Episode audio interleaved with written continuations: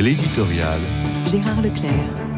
En dépit de l'engagement personnel du Premier ministre sur le terrain et de ses promesses, ses premières promesses, la mobilisation paysanne se poursuit et même monte en force avec un encerclement sur Paris et le blocage de Rungis prévu pour aujourd'hui. Face à cette menace, le ministre de l'Intérieur se trouve dans l'obligation de prendre des mesures de protection parfois spectaculaires. La concentration des blindés de la gendarmerie dans ce point névralgique pour l'approvisionnement de la capitale fait forcément impression. Cela pourrait faire craindre qu'un mouvement qui s'est toujours voulu pacifique s'expose à un affrontement avec les forces de l'ordre mais on en est pour le moment à une sorte de guerre d'image.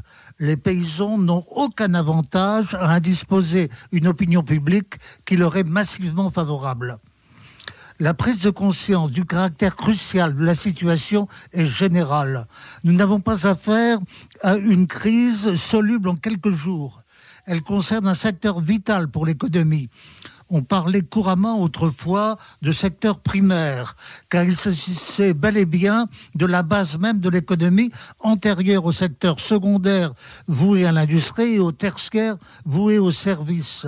Ce n'est pas parce que le nombre de paysans s'est réduit drastiquement que la primauté de l'agriculture a disparu elle se rappelle aujourd'hui avec une intensité à la mesure de la véritable catastrophe que nous connaissons il n'est pas admissible que ce qui assure notre subsistance nationale soit maltraité de pareille façon. Le Premier ministre a donné le sentiment, qu'il il l'a dit tout au moins, qu'il avait saisi 5 sur 5 le message de détresse qui lui était adressé depuis toutes les régions de France.